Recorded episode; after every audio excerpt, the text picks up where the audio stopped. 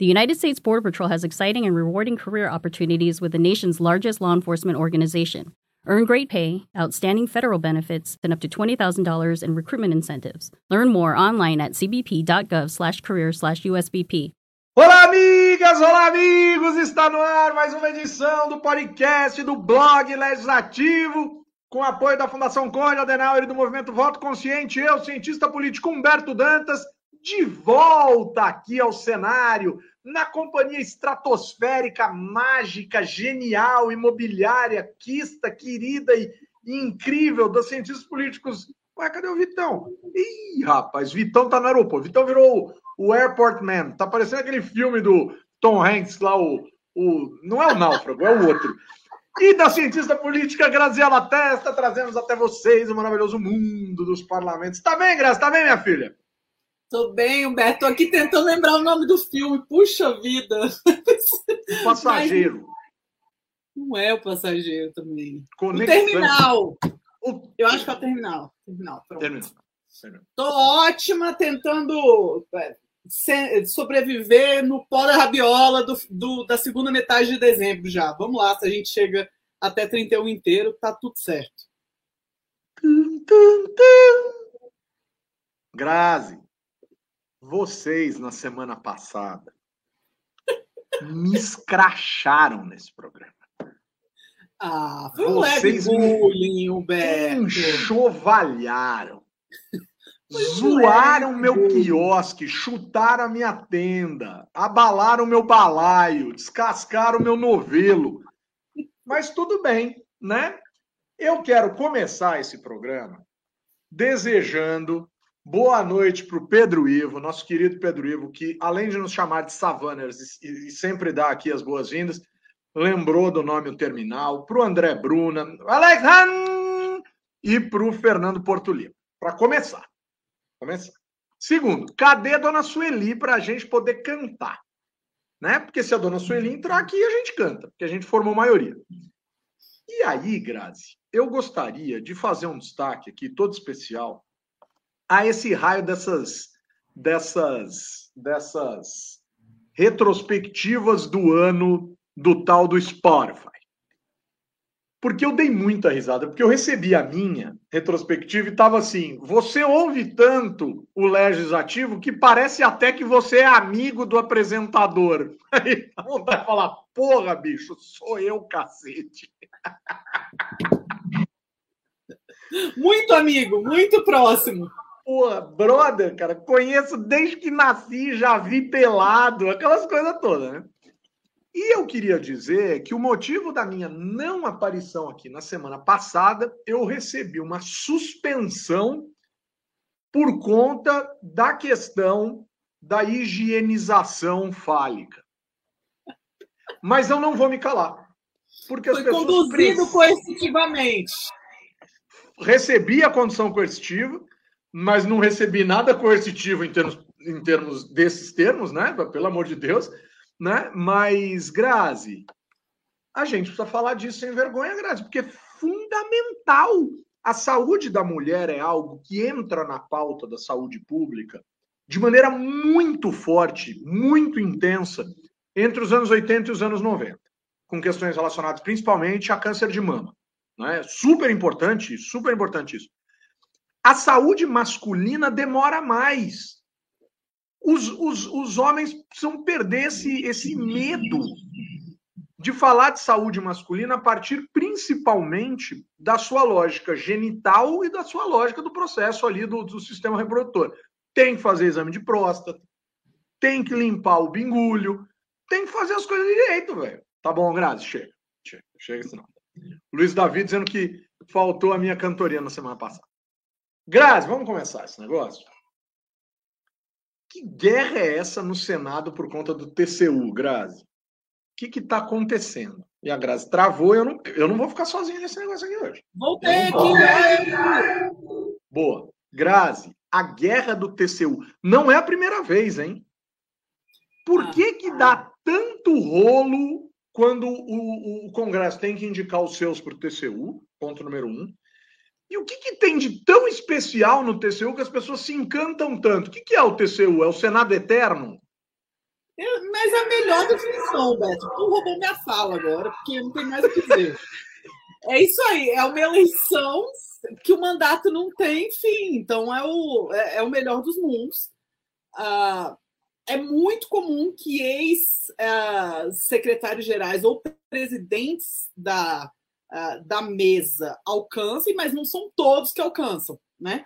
Então, tende a ser um, um, um cargo cobiçado, mas ele se torna mais cobiçado quando o, o, a parte de cima da política está mais competitiva, né? Então, alguém que, que, que, sei lá, que aspira ao governo do Estado ou que aspira à presidência da República, provavelmente não vai querer ser ministro do TCU, porque não é, tem, tem aspirações maiores. Como essa briga aí em cima tá braba e tá muito competitiva, mesmo nos estados, né, Humberto? Os estados estão muito abertos, com algumas exceções, Aqui, o DF, por exemplo, a gente tem uma grande quantidade de candidatos potenciais. Essa semana já teve mais gente anunciando candidatura. E em vários lugares está assim, está muito incerto e muito candidato. Então, é, é, é resta. É, alguns que provavelmente teriam esse tipo de ambição deixam de ter, e aí se torna mais competitivo também é, esse âmbito do TCU. E como é um, um, um cargo, como você disse, vitalício, a, a, as pessoas estão dispostas a usar todas as armas delas, porque é a última das eleições, né? a, a última das campanhas. Mas, Grazi, tem tanta coisa vitalícia que as pessoas não querem, né, bicho? Essa porcaria aí, todo mundo quer, velho. Pelo amor de Deus. Olha o Pedro falando. Não estou aqui para ferrar ninguém. Cátia Abreu falando sobre a candidatura dela ao TCU para o presidente da República. Ou seja, além de tudo, fica fazendo média e tentando ser bacaninha. Cuidado, hein, presidente Jair Bolsonaro. A Cátia Abreu pode te fazer uma cama de gato, que nem o Silas Malafaia falou que o André Mendonça fez com os senadores, enfim. Né? Aparentemente, traição é a palavra de ordem. Né? Agora, Grazi, é Cátia Abreu, é Antônia Anastasia, é gente de peso, hein, Grazi? Você tem a dimensão de como isso funciona, Grazi? Assim, quem indica quem, como faz? E por que, que tem que falar com o presidente da República? Para ele virar cabo eleitoral? Porque essa vaga não é do Senado? Essa vaga é do Senado, mas a indicação, salvo engano, não é do próprio Senado, né? Quem indica o nome é o presidente, não é? Eu estou enganada. Grazi, não sei como funciona. É, eu acho que a indicação é do presidente, Humberto, não é exclusivamente do Senado. Por isso que, mal ou bem, você depende da, da, da... Eu achei que tivesse umas cotas, tipo uma parte de um lado, uma parte do outro. Bom, é, eu sei, Humberto, que uma outra, um outro elemento que a gente precisa levar em conta, por que tem gente tão grande nessa briga, é que a, a turma ainda está tentando digerir o que aconteceu em 2018 e toda aquela é, a, a, mudança muito grande que teve no Senado, né? A grande, a, o alto número de renovação. Né? Então, seguindo por essa, por esse, como se fala, por essa régua, é, entende-se que a possibilidade de reeleição, se seguir o que foi 2018, fica muito prejudicada, sobretudo para quem está ligado à ideia de velha política. Né? Apesar de que eu acho que a, a ideia da nova política já não está mais com aquela corda toda que já teve, de toda forma, essa turma está assustada. Né? Então, tá, tá muito cobiçado mesmo. Ô, Grátis, tem cota mesmo, viu? Seis ministros do Tribunal de Contas. Ah, tá da União são escolhidos pelo Congresso Nacional, é vitalício, né? Aí dois pelo presidente da República, enfim, tem, tem cota, mas, salvo engano a parte, a cota de agora é do Senado ou é do Congresso Nacional. E aí talvez tenha uma divisão entre Senado e Câmara, etc. A gente tem que lembrar, por exemplo, que um tempo atrás, a mãe do Eduardo Campos foi, né? É, a Ana Reis foi lá para o Congresso, para o TCU, ela era deputada federal, só me engano a minha parte. Então, é, existem essas, essas tais composições. Essas tais composições são importantes. O Grazi, sabe que momento vai acontecer agora, Grazi? Faz tempo que não acontece. Por sinal, os ouvintes mais novos não vão nem lembrar, nem saber que esse momento já existiu, mas eu vou resgatar. Momento Nelson Rubens. gostava do momento Nelson Rubens, estou feliz. Eu gosto do momento Nelson Rubens. É que eu não investi tanto assim no momento Nelson Rubens, mas o momento Nelson Rubens é bom. Ô, Grazi, não é muito de inside information, bastidores. Eu, eu, eu, eu um, um hoje num, num, numa palestra que eu fui dar numa empresa, mas esse é impossível, não posso gravar, não posso falar, não, é impossível, né? Mas, Grazi, o, o, o, o, MNR de hoje, o Momento Nelson Rubens, é o senador Randolph vai casar. Ah, fez pedido fora. de casamento, fez pedido de casamento para a moça lá, para advogada, ao som de Ivete Sangalo, Grazi. Sabe qual foi a música? Qual é a música, Grazi? Qual é a música? Vem, meu amor, me tirar da solidão. Meu amor, me tirar da solidão. Vem para o Olodum, vem dançar no pelo. Olha que bonito, cara. Grazi, quando você casou, você falou para o Rafa, né? Vem me tirar da solidão, ou você falou para o Rafa, vem me tirar da vida louca? Porque eu e a Karina falamos um para o outro, me tira dessa vida que eu vou morrer desse jeito, velho. Porque eram dois malucos, velho. É, e eu não sei se o deputado Randolph tem, tá tão solitário assim, né? Mas, enfim, cada um sente o que sente. Uh... eu acho Mas você que... não me respondeu, Graziela. Sim, não faça isso. Muito inquisitor hoje, doutor Humberto Dantas. Eu acho que não foi nenhuma coisa nem outra. Não foi nenhuma coisa nem outra. Vai, vou sair. Tá. Vou sair assim. Você estava num, numa entre-safra, assim, Você já tinha sido da balada, mas estava mais quietinha, assim e tal. Tava estudiosos, dois muito estudiosos. Foi isso. Entendi. Quando te vejo, paro logo em seu olhar. O Randolph cantando isso para a moça. Agora, Grazi, do mesmo jeito que o Randolph casou, parece que ele acumulou mais um de sabor com o Alcolumbre. Os dois, os dois que eram adversários se aproximaram e agora de novo vivem as turras. Mas o Alcolumbre, cara, ele é um mimadinho da bexiga. Ele tem ciúme de tudo, cara. E aí parece que o Randolph andou recebendo uns prêmios aí, então o Alcolumbre ficou meio chateado. Grazi, qual que é do Alcolumbre, cara? O Alcolumbre é um cara de mal com a vida, assim, cara. Qual é a sua sensação? Eu ainda estou no momento Nelson Rubens, eu ainda estou no fofocal. Eu acho que o Alcolumbre tem uma dificuldade de nacionalizar a influência regional que ele tem. Uma grande dificuldade. E eu acho que o maior, a, a, maior, o maior estranhamento que ele tem em relação ao Randolph é que o Randolph consegue, né? Na verdade, ele tem muito mais segurança no nível nacional do que no estadual, que ele não é lá essa, essa explosão de votos.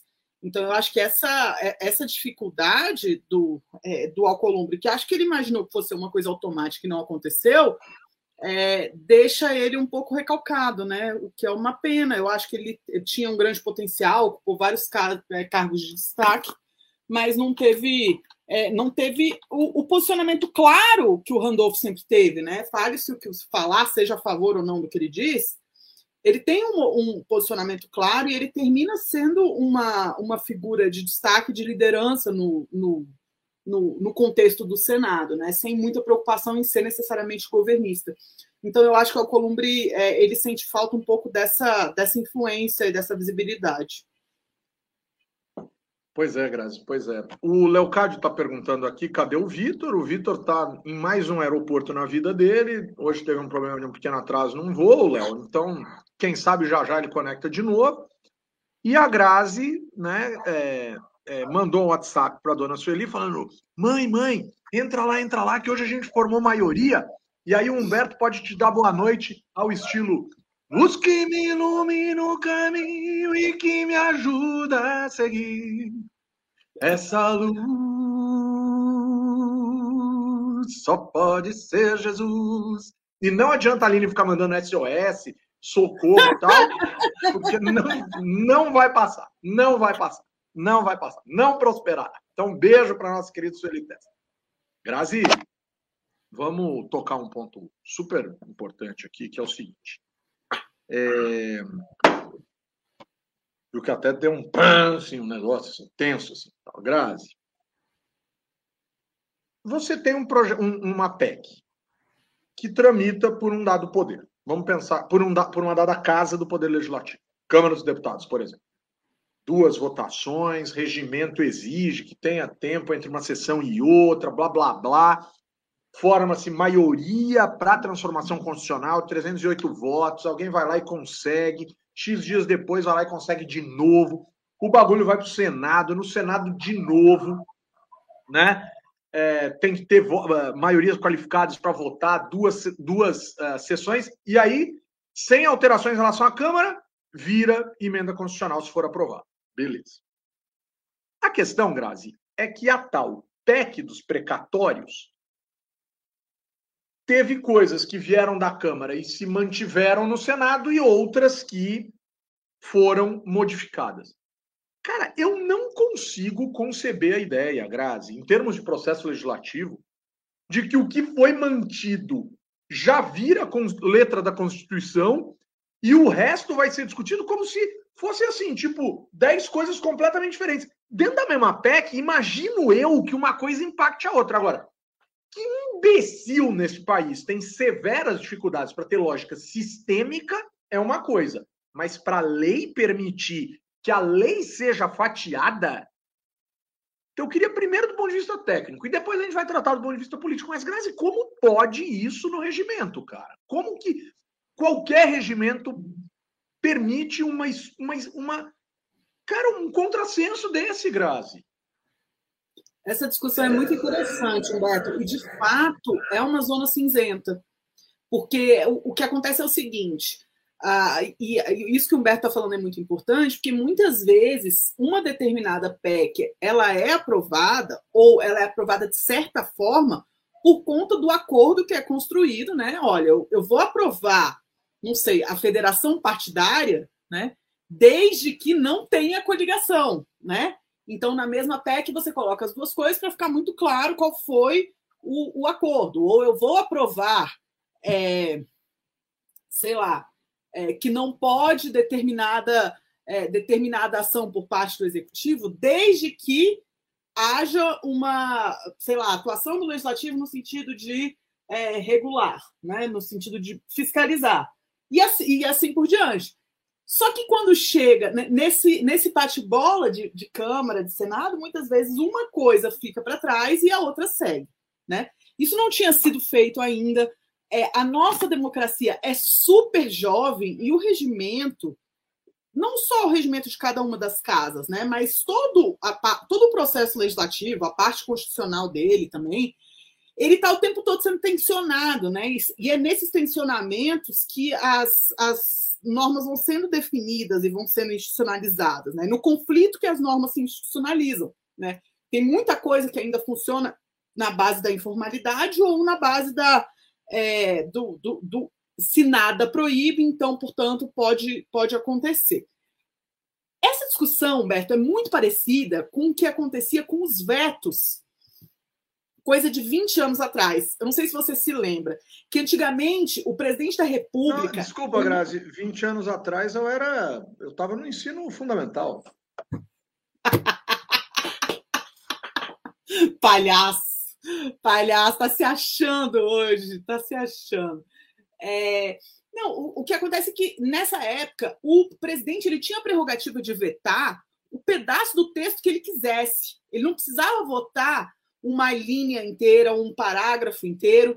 Então, se ele podia, por exemplo, vetar um não, né? Se, se, se, se tivesse uma sentença inteira, ele podia vetar uma única palavra, né? E aí isso foi modificado porque não faria sentido, né? Não, não, não, a coisa não, não juntava. E aí, a partir de então, se regulamentou e passou a ser possível somente ter veto de uma de uma de um parágrafo inteiro, de uma linha inteira, de um, de um pedaço, né? De toda forma, ele continua podendo vetar pedaços. Ele não veta só uma lei inteira, ele pode vetar trechos, né?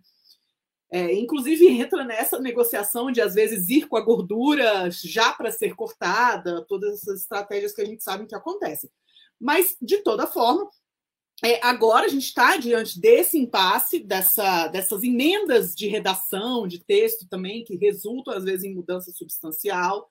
E, nesse caso, o que aconteceu é que, é, para evitar da PEC ser recusada no Senado e, a, e aí ter que voltar inteira para a Câmara, promulgou-se aquilo que já foi. É, então, o pedaço que, a, que o Senado aprovou igual à Câmara já pode ir à promulgação. Aquele pedaço que o Senado mudou volta para a Câmara. Né? Então, esse foi o entendimento. Antigamente, o entendimento era: se mudou, tem que voltar tudo. Né? Agora, o entendimento é: se mudou um pedaço, esse pedaço que mudou tem que voltar. Concordo com você, Humberto, que isso abre uns espaços muito complicados e muito delicados. Né? Porque, porque, Grazi, uma lei ela, ela tem começo, meio e fim, né? E ela vai fazer parte de um sistema maior que ela, principalmente numa emenda constitucional. Aí, cara, eu, eu fatio a fatia. Parece aquela música do Bruno Marrone, goste de mim, metade da metade do que eu gosto de você. Pô, faz a lei na fatia da fatia da fatia. Que loucura é essa, cara? Tô musical hoje, hein, Grazi? Eu tô musical hoje. Eu senti falta de música no último programa. Né? Vocês, vocês estavam. Agora, vamos pensar o seguinte, Grazi, é... que é uma coisa importante também. Isso é uma discussão é... bastante associada à lógica de processo legislativo. Aí você diz assim, pô, Humberto, é jovem a democracia. Sabe qual que é a minha sensação, Grazi? Eu concordo com você, é jovem e a gente vai tendo que tomar decisões. Mas tem uma coisa velha, Grazi, que é essa mania de não ter apego. Essa mania de mudar a direção. Se você mudar de direção a todo instante, em 30 anos você não vai a lugar nenhum. Percebe? Quer dizer, eu vou para frente, volto para trás. Eu vou para o lado, volto para o outro. Cara, quem fica 30 anos dizendo eu sou jovem e estou construindo minha história e cada hora vai para um canto, corre o risco de não sair do canto.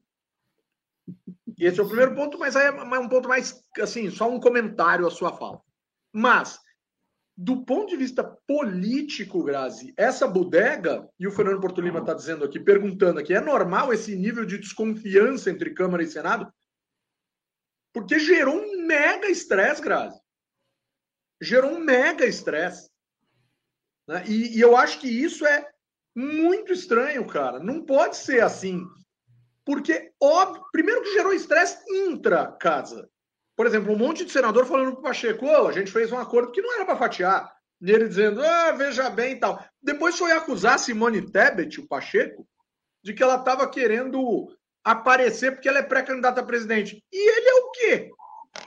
Pelo menos até que se prove o contrário, né? Até que ele diga o contrário. Se ele não disser que não é pré-candidato a presidente, o PSD está trabalhando com essa hipótese e ele bem se deixou é, fotografar na pose de Juscelino Kubitschek cover, né? O cover de Rondônia do Juscelino Kubitschek. E aí, Grazi, que guerra é essa? E eu vou adiantando a resposta é, é, é comum ter conflito. Eu lembro a CM versus Temer em relação à reforma política é, no governo Fernando Henrique. Rapaz do céu, foi um caos. Então, é, eu acho que tem alguns fatores explicativos que ajudam a falar um pouco dessa, dessa grande dessa discrepância que está havendo. E essa discrepância ela é também conjuntural, porque se você for pensar é, no ano retrasado, essa discrepância não estava desse jeito. Né? Na época que estava, no início da gestão da Covid, 2019, havia uma consonância plena. Aquele projeto que era construído na Câmara já era negociado com o relator do Senado, já, já era para tocar e já sair com as modificações do Senado na Câmara. Né? Mas a gente está em ano pré-eleitoral. E é importante lembrar que a gente está num sistema político que tem senadores com oito anos de mandato, né, e que, portanto, nesse meio de caminho não tem nada a perder saindo para concorrer, né, o que é um problema. Né? Vamos pensar se é interessante a gente ter essa turma completamente segura fazendo campanha financiada pelo Estado. Né? Então, muitas vezes, essa, essa campanha é uma campanha que eles sabem que não vão ganhar, mas ajuda a projetar o nome deles para a próxima campanha para o Senado. Né? Então, não sei, não sei se seria o caso de criar uma regra que defina: olha, o, o indivíduo que, que se licenciar para a campanha se licenciou e perdeu o mandato. Entendeu? Não é, não é usar o Senado como uma garantia para conseguir fazer outro tipo de campanha para o executivo. Isso é uma coisa. E um outro ponto, Humberto, é, que a gente às vezes esquece, é que tem uma diferença muito grande da exigência de fidelidade partidária na Câmara e no Senado. Né? E o que cria no Senado indivíduos, é, várias vacas sagradas, né? vários é, deuses da mitologia grega que são um mundo contido em si mesmo, né, que se filiam a um partido político porque precisam estar afiliados, mas que podem mudar amanhã ou depois de amanhã de partido sem problema nenhum. Né? Como está hoje a, a, a definição que veio, sobretudo, por jurisprudência, não veio do próprio legislativo. Né? Então, o mandato deles, eles fazem o que quiser. Não foi sempre assim, hoje está assim. Né? Enquanto que na Câmara você tem uma exigência muito maior de fidelidade partidária e existe um funcionamento muito mais com base em partido político. Né? Assim, por um lado, é, é, claro que é interessante você ter representações efetivamente estaduais no Senado, e eu acho que isso acontece de fato. Mas eu acho que esse descolamento total dos partidos gera um distanciamento da Câmara, né? E acaba, e acaba podendo resultar em conflitos que nem sempre são razoáveis. Mas olha só, sinceramente, haver conflito entre o Senado e a Câmara não é um problema em si. Eu não acho que seja um problema terceiro, né? É, há um problema quando institucionalmente esses conflitos não são, não tem possibilidade de resolução por meio das instituições. Eu acho que a gente tem, né? As nossas instituições seguram bem. Mas eu acho que o que mais explica o conflito, só para responder a pergunta mais clara e objetivamente, é a proximidade das eleições. É isso. E a grande quantidade de candidatos a governo do Estado e à presidência da República. Ou seja, Grazi, a fala do Pacheco é uma fala distorcida, né? Porque ele também está nessa, nessa onda. Por mais que ele ainda tenha cinco anos de mandato, ele está nessa. Cinco anos e tanto de mandato, enfim. Por mais que ele esteja no meio do mandato de senador, ele também está nessa pegada de fazer cálculo. Inclusive, ele andou sendo oferecido para vice do Lula pelo PSD. E isso é absolutamente fundamental de ser concebido, de ser percebido, né? E e a gente precisa considerar que as coisas não me parecem tão simples quanto se possa imaginar. Então, Grazi, eu te faço essa pergunta. Como que a gente resolve, por exemplo, a questão dos egos no Congresso Nacional? Esse é o ponto. Ah, não resolve. Eu acho que, inclusive, não precisa resolver. Eu acho bom que não resolva. Porque enquanto a gente tem uma briga de ego suficientemente equilibrada, a gente pode dizer que a gente tem também é, contrapeso. É interessante se utilizar do ego e se utilizar da vaidade dessas pessoas para que uma coisa contrabalanceie a outra. Né? Então, se a gente tem dois senadores que são candidatos e um está fiscalizando o trabalho do outro, tá ótimo, é para isso que as instituições servem. É assim mesmo que funciona. A gente só precisava tentar colocar os partidos aí nessa equação para que essas é, discrepâncias não sejam completamente pessoalizadas, mas passem por um esquema um pouco mais coletivista dos partidos políticos. Hum, tá fácil, Graça. Detalhe, detalhe. A gente está falando de dois, mas tem mais, né? Alessandro Vieira é pré-candidato, né? Sem contar os que são candidatos a governador nos seus respectivos estados, ou pré-candidatos. Graça, você sabe que eu andei fazendo uma análise ultimamente que diz o seguinte: a gente está numa lógica 4-4-2. Fica parecendo estratégia de futebol, né? Mas, ó, quatro meses, quatro meses, dois meses. É isso que a gente tem até a campanha. Quatro meses. Só balão de ensaio. Então, dezembro, janeiro, fevereiro, março, até o fim. Então, quatro meses de balão de ensaio. Como é que acaba esse balão de ensaio? Filiação partidária, fechamento da janela de troca dos deputados, desincompatibilização. Aqui você sabe muito. Mais quatro. Que quatro meses? Cara, sabendo quem está onde, mais negociação. Aí é o meio de campo. Então, meio de campo vai, vamos ver quem vai para onde tal. Onde é que acaba isso? Convenções em agosto. Então, é abril, maio, junho, julho. Ou, né, comecinho de abril ali e tal, até os primeiros dias de agosto. Acabou. E aí vem o dois. Que dois? Os dois meses de campanha. Aí é convenção campanha. É, é, é pedido de voto. E é o dois, é o ataque. Em tese, a campanha é né? É, tem essa. Agora, Grazi, essa é a lógica. Quem quer entender de eleição daqui até a eleição, 442. Né? Defesa e agora tem muito balão, né? Tem muito balão e muito balão sendo dado como certo, como se nada fosse. Assim, né? Tem que ficar muito atento e, e, e, e preocupado com como esses balões soltam, porque a, a, turma vem com tudo, né? Como se fosse realidade mesmo e é só para testar a água ou só para é, aguardar o que vem de verdade depois, né? Pois é, o Fernando está dizendo aqui, o, o, Porto Lima, que inclusive teve, teve babado na, na comissão mista de orçamento com arroz de Freitas, rasgou do regimento.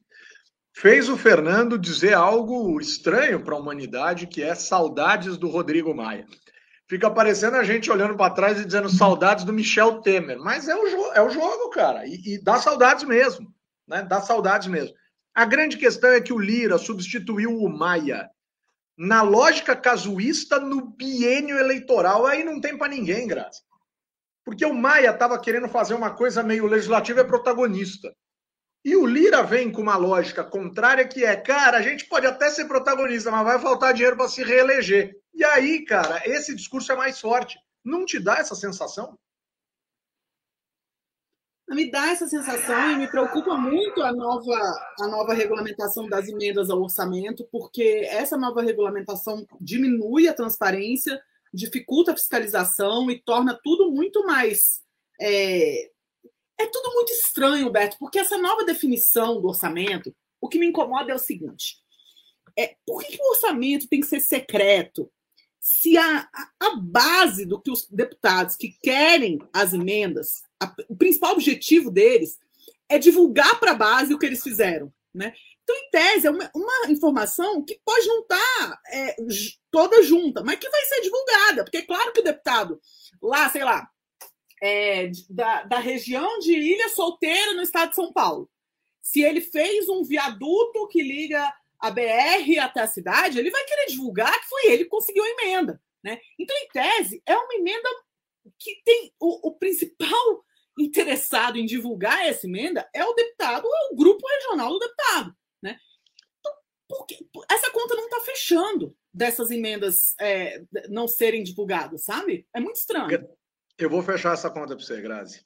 E, e, é sério mesmo, eu vou fechar essa conta você. Nas minhas crenças, são só crenças. Não é ciência política aqui. Aqui é ensaio, não é artigo científico mas eu tenho para mim que o deputado federal, principalmente, quer fazer o ganha-ganha perfeito. O que é o ganha-ganha perfeito? Ele voa abaixo do radar dos mecanismos de transparência que levam a imprensa, a opinião pública nacional, as análises mais qualificadas a chamá-lo de corrupto e de vender a posição dele em relação ao governo, de fazer troca, etc, etc, etc, etc. Então ele consegue a grana e passa abaixo desse sarrafo e ele sabe, Grazi, que lá na ponta não é ele que precisa dizer o que ele fez. É o prefeito que vai dar apoio para ele no ano que vem que precisa chamar ele para botar ele em cima do palanque para ele falar para aquele povo. Então, Grazi, na cabeça do cara, de alguns, talvez seja esse o ganha-ganha. Eu vou abaixo e passo e passo a margem da crítica nacional a esse movimento todo, e sou, sim, na cabeça de alguns deputados federais, um bolsonarista envergonhado. E lá na ponta não tenho por que esconder. Consegui trazer a grana. E quem vai dizer isso para vocês é esse cara aqui, quem? É o prefeito que me apoia. A sensação, Grazi, é que esses caras estão começando a mudar muita coisa em termos de sentimento. Porque, assim, se esse presidente é um presidente que governou de um jeito diferente os deputados também têm que agir de um jeito diferente. É uma loucura, cara. Você não fica com esse sentimento, Grazi. É só um sentimento, é um ensaio, mas é um sentimento. É, Humberto, é uma boa hipótese. Mas eu acho que é a melhor das hipóteses. Eu acho que é, é a tua hipótese é uma hipótese em que esse dinheiro está sendo usado com a finalidade que ele deveria. Né? Porque a, a, a hipótese alternativa é que ninguém quer é, claim credit, ninguém quer tirar proveito do resultado. What, Brasil? a literatura, a, é credit claiming, na verdade, que é, é credit claiming. em que o candidato vai é, fechar accountability quando ele chega para o seu eleitorado e vai falar, ó, fui eu que fiz isso, fui eu que fiz aquilo, fui eu que fiz aquilo, vota em mim, né? Então, é, se ele não, é, a, tua hipótese é que existe um, um credit claiming é, cruzado aí, né? É, a, a outra sofisticação, Grazi. É, é. A outra hipótese é que esse dinheiro está sendo usado para outra coisa, né? O Maranhãozinho que o diga, né? Maranhãozinho que o diga. O cara tá enchendo caixa com dinheiro. E então, aí eu dou um bypass. Eu dou um bypass aonde? Eu dou um bypass na guerra para distribuição do fundo partidário e do fundo eleitoral, cara. Uhum. Uhum. E aí, cara, o Lira é o maior operador de dinheiro desse país. E não estou dizendo que seja ilícito nem legal, mas ele é o maior operador de campanha desse país. E aí vai ter deputado de partido de oposição querendo isso. É verdade. Né? E aí, ó, o André Buna tá concordando contigo e o negócio tá, tá fortalecendo aqui. Agora, Grazi, eu preciso te contar um negócio, Grazi. Vixe. Cri, cri. Cri, cri. Anoitece na savana. Esvaziada pela ação do homem, podemos observar alguns felinões habitando jaulas em zoológicos. É uma lógica cruel. É como imaginar um humano reclamando que o sol está nascendo quadrado. É assim que se sentem os leões presos nos zoológicos. É assim que eles ficam, olhando um pôr do sol atrás do outro ao longo de toda uma vida.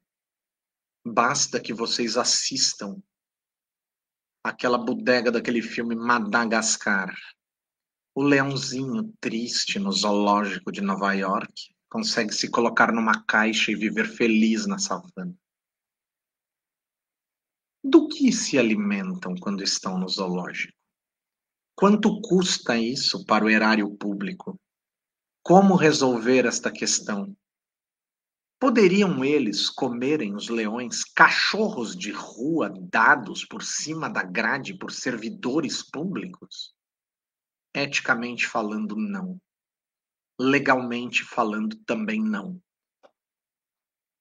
Mas aí vem um cara que chama Cangaio, que na verdade é um escangaio, né, Grazi? Um vereador chamado Escangaio, aqui Cangaio, lá de, sei lá da onde, na cidade do Tucumã, no Pará, para se contrapor a um projeto de lei ou uma lei de uma vereadora, de uma colega, é guerra política, que diz que tem que ter lá uma grana de 40 mil reais para cuidar dos animais de rua da cidade. Ele está bravo com isso, porque ele acha que 40 mil reais tem que ser usado para outras coisas. Claro que podem e devem ser usados para outras coisas, mas ele vai dizer assim: será que ao invés de usar 40 mil reais para essa porcaria desses bichos, a gente não pode pegar esse, esses bichos que ficam soltos pela rua e dar de comer para os leões do zoológico? Graças, as pessoas perderam a vergonha de ser idiotas, meu. A não ser que também possa, tipo, vereador que perde o rumo de casa, que fica bêbado e dorme na rua, escangaio. Porque com esse nome, né, Grazi? O cara é um escangaio. Pode ser que ele durma fora de casa uns dias. Esses aí a gente não pode dar para os leões comer também, Grazi? Fala para mim, Grazi. Ah, Grazi. Humberto, a coisa mais maravilhosa do legislativo, dos legislativos, e de estudar legislativos e de ter curiosidade com os legislativos é lidar com esse tipo de, de situação que a gente não acessa, de questão que a gente não acessaria em outros momentos, né? Que alcançar os recônditos desse país que não chegaríamos e não consideraríamos existir sob nenhuma hipótese. Então, quer dizer, o sujeito quer resolver a questão dos animais de rua, alimentando os animais do zoológico com eles e, e, é tá tudo certo. Ele acha que eu fico imaginando como que ele como que ele cuidou da fazenda dele ou dos negócios dele a vida inteira tomando decisão desse jeito. E aí um cara desse diz que é, sol... é separado e a mulher do cara não é vista faz tempo. Né? Imagina o que, que o cara faz com os seres vivos que ficam do lado dele. Esse cara era um cara que podia ter um caso com a Flor de Lis. Porque ia ser legal, né? Uma termina de um jeito, outra termina do outro. Nossa senhora, ou ele joga a tigresa para os leões comer, ou ela mata ele. Tá certo, viu, Grazi? Pelo amor de Deus. O, o, o Grazi, é, eu queria fechar hoje com uma pergunta para você que é a seguinte. O jornalismo, cara, por vezes para mim ele constrói suas hipóteses, seus parâmetros com base muito no senso comum, cara. E aí fica dando notícia do tipo Ciro, Lula e sei lá mais quem recebe salário, Moro recebem salário do partido. Cara, será que as pessoas não param e, e, e criticam isso como se fosse um absurdo? O partido político precisa de dinheiro para sobreviver. O dinheiro do partido político, em tese, passa a fazer sentido à medida em que viabiliza ou potencializa sua capacidade extraordinária de ganhar espaço na política. O espaço na política no Brasil, então, é feito a partir da capacidade que pessoas têm de se apresentar ao eleitorado. Do que, que as pessoas acham, por exemplo, independentemente de se ter aposentadoria, não, não é isso o caso, mas do que, que as pessoas imaginam, por exemplo, que o Ciro Gomes, o Lula, o, o, o, o, o Moro vão viver do quê, cara? Será que as pessoas acham que é fácil rodar o país pedindo voto e falando coisas por aí? Claro que o partido tem que pagar a conta, Grazi, a gente tem que vencer esse senso comum, cara. Na minha opinião, pode ser que a sua seja outra. O Alex o gostou do Leão Salva. Um dos principais inimigos do combate à corrupção é o moralismo. Né? É colocar no mesmo saco aquilo que de fato é corrupção e aquilo que é um moralismo besta, no caso, é esse aí que você está citando. Por outro lado, eu acho que quem com moralismo fere com moralismo deve ser ferido. Porque, de fato, a, em política, quando a pessoa coloca sua cara tapa politicamente, ela precisa entender que vai ser exigido dela coerência. Né? E teve gente que construiu a própria carreira política em cima desses moralismos bobos que criminalizam aquilo que é mais básico da política. Né? Então, se essas pessoas sempre criminalizaram e agora fazem uso, falam, ah, não, então, agora quando eu estou fazendo é diferente, porque eu sou uma pessoa boa, né? Então, você sabe que eu não vou gastar mais dinheiro do que eu devia, né? Eu não vou comprar um pedalinho. Eu vou comprar um, um, apartamento em Moema para fazer minha campanha em São Paulo. Então, é, isso eu posso, porque eu sou do bem, né? Então, essa lógica de aquilo que os, o que os do bem fazem, tá tudo bem, né? Seja lá o que for, e o que os do mal fazem é, deve estar sujeito à lei de ferro, não dá, não dá. Eu acho pouco razoável. E aí eles merecem sim, tem alguns que merecem ser é, feridos, ser, não é feridos, desculpa, serem é, medidos pela mesma régua que sempre mediram. Né? Acho que eu diria isso. Sabe quem entrou aqui no, no, no line aqui do, do nosso dos nossos comentaristas aqui de YouTube. Por sinal, pessoal, entre na nossa conta no YouTube, lá no Legislativo, sigam a página, curtam a gente, ative para quando a gente começar aqui você receber a notificação. Diz para o mundo que a gente é legal, blá blá blá e etc. Vitor Oliveira. Vitor Oliveira. Olha lá o Vitão falando sabantes. Essa foto do Vitor sorrindo é ótima porque ele está sem barba, dá para ver como o queixo dele é fino e fica grosso com a barba fica mais largo com a barba.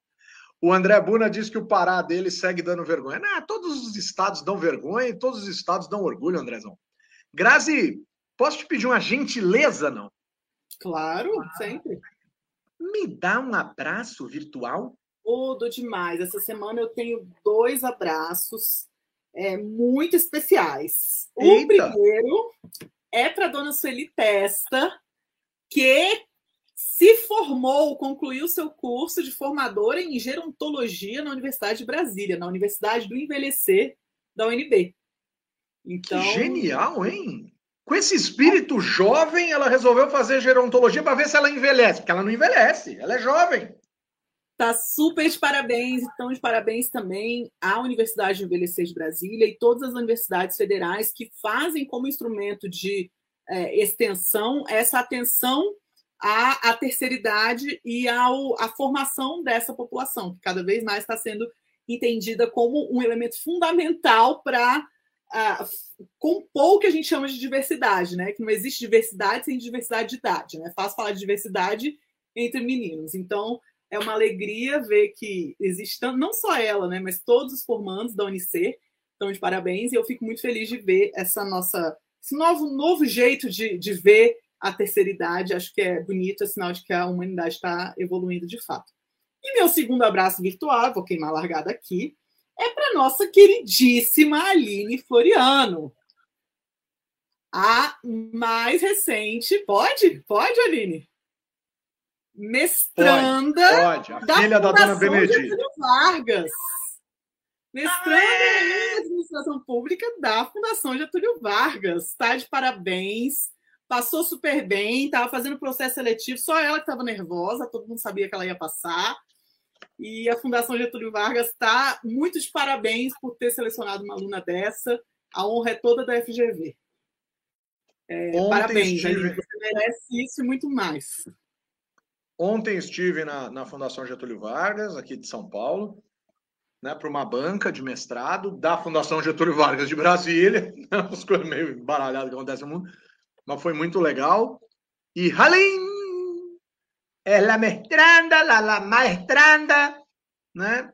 Lembrando que no mestrado a senhora Graziella morou em Buenos Aires e aprendeu o fluente em argentinês. Porque a Argentina é o único povo que diz que fala espanhol que não fala espanhol, com todo respeito. E aproveitou e tomou todo o estoque de vinho, principalmente da uva Petit Verdot, lá da galera de Mendoza. Né? Mas, Aline, parabéns. Parabéns para a dona Sueli também. É porque a dona Sueli ela tem três filhas brilhantes. Aí ela resolveu estudar né, e ser mais brilhante ainda. É um negócio incrível, cara, incrível. Aline, um abraço virtual, Aline! Eu já estava aqui com o abraço virtual preparado para a Grazi e para o Humberto. Primeiro, agradecer tanto aos parabéns, como principalmente por todo o apoio desde o início. Era, os dois eram algumas das poucas pessoas que sabiam, e eu sou extremamente grata por vocês dois, mas também ao legislativo como um todo, né? Já lá em 2017 para 2018, quando eu conheci o Humberto, a gente não sabia o tanto que a gente ia compartilhar, e eu sou muito grata. Lembro de uma frase que o Humberto disse na primeira conversa que a gente teve, e eu levo para sempre assim. Ele falou que existia dois tipos de pessoa: uma que tem mais preguiça de fazer as coisas, e a outra que acaba pegando tudo para fazer. E aí ele falou: qual é o seu tipo? Eu falei: sou o segundo. Ele falou: também. Eu falei: então a gente vai se dar bem. Estamos aqui. Então, meu grande abraço virtual é para vocês dois, Grazi e Humberto. Muito, muito obrigada.